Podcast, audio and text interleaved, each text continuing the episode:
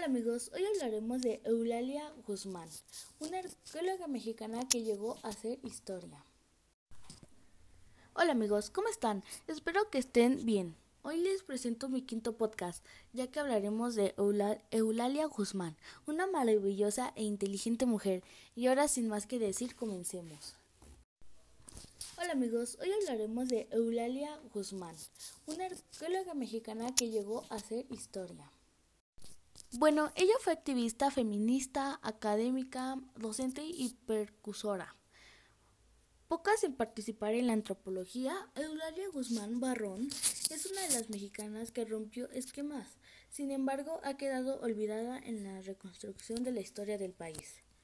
El pasado primero de enero se cumplieron 30 años del triste fallecimiento de una de las primeras antropólogas mexicanas, quien abrió camino para que más mujeres estudiaran esta gran carrera. Eulalia nació el 12 de febrero de 1890 en el árido poblado de San Pedro, Piedra Gorda, hoy conocido como Cuauhtémoc. En, en este estado de Zacatecas, en 1898, ella y su familia se trasladaron a la Ciudad de México en busca de mejores oportunidades de vida. Desde muy pequeña, Eulalia rechazó los modelos tradicionales de su época y se negó al destino natural de una mujer, que era el hogar. A los 14 años de edad decidió seguir una carrera magistral, que la llevó a relacionarse directamente con el activismo de finales del siglo XX a favor de las mujeres. En el año de 1906, su nombre se sumó al de Hermila Galindo.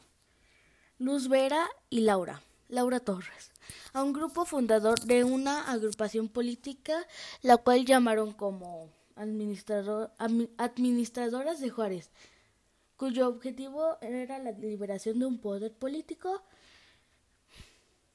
con la obtención del derecho al voto como parte de este, por así llamarlo, club. Eulalia entró en contacto con otras organizaciones feministas y liberales. Desde el año de 1919, y se desconoce hasta cuándo, formó parte de la célula fundadora y dirigente del grupo llamado Grupo Violetas de Anahuac, generado a partir de la Sociedad Filomática de México, agrupación filosófica y filotrópica. Fue el seno de esa asociación donde Eulalia conoció a personajes como el muralista Diego Rivera. Vaya, eh, ahí quien no lo conocía.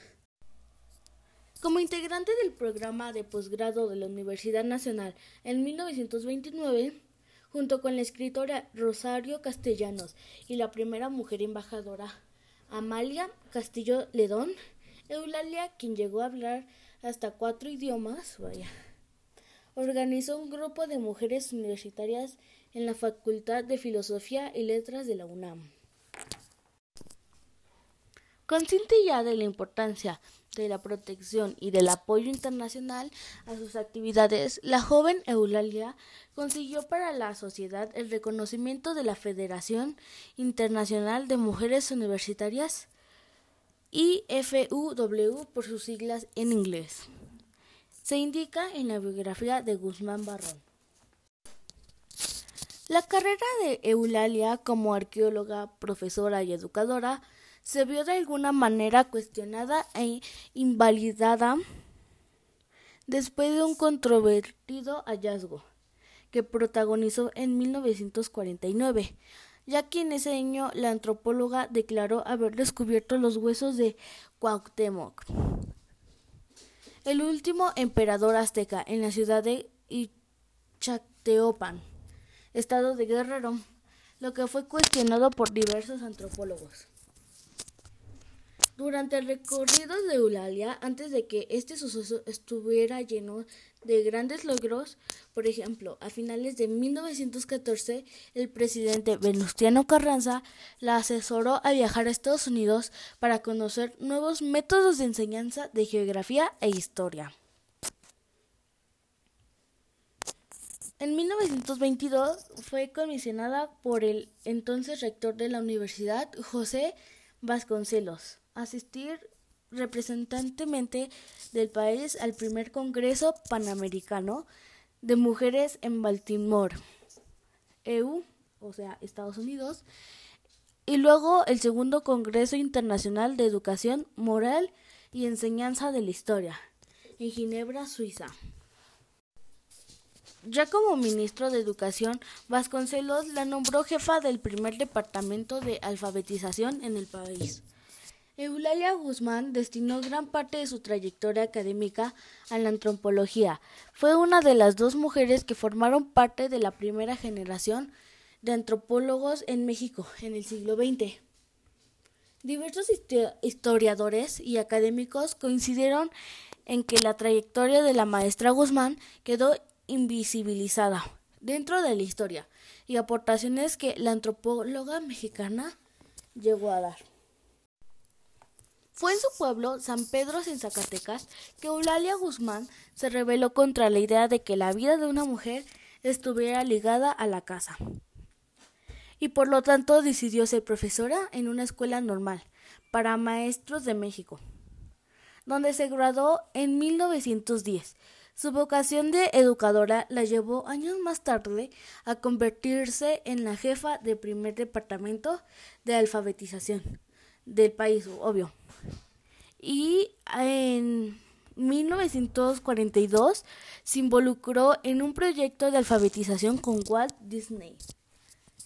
De vocación política, Eulalia se unió a, la lucha por otorgarles en el derecho al voto a las mujeres, para lo cual conformó con Hermila Galindo Luz Vera, entre otras participantes. La asociaron admiradoras de Juárez que desde 1906 impulsó el reconocimiento jurídico de las mujeres.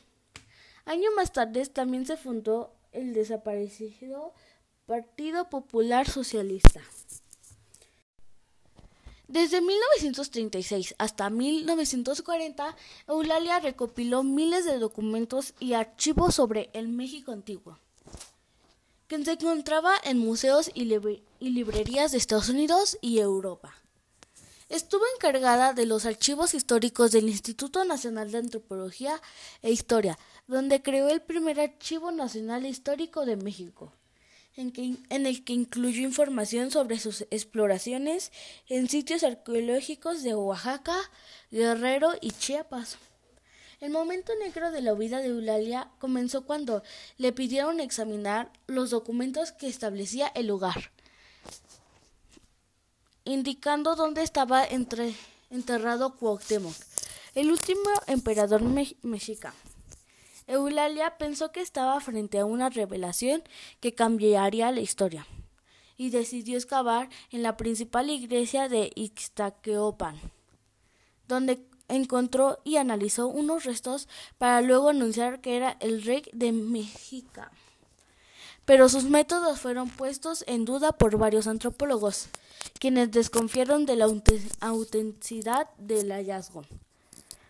Durante años, Eulalia rebatió las dudas con los nuevos estudios y publicaciones que hablaban de la legítima de sus descubrimientos. Finalmente, en 1976, se formó una cuarta comisión para admitir el asunto que concluyó y que no correspondían a los restos de Cuauhtémoc. Eulalia Guzmán Barrón murió el primero de enero de 1985 en la Ciudad de México. Recientemente, el Instituto Nacional de Antropología e Historia creó un acervo histórico de la maestra que se compone de 3.235 expedientes que concluyen información sobre las exploraciones realizadas en sitios arqueólogos de los estados de Oaxaca, Guerrero, Morelos y Chiapas. Y bueno amigos, y así fue un poco de la historia de esta mujer, bastante interesante y entretenida a mi parecer. Bastante cosas que logró hacer para que, pues lamentablemente su reconocimiento el hoy por hoy sea mínimo, pero aún así es un momento que fue un gran logro y victoria como para las mujeres de México. Y bueno, eso ya sería todo. Espero que les haya gustado este quinto y probablemente último episodio. Bye.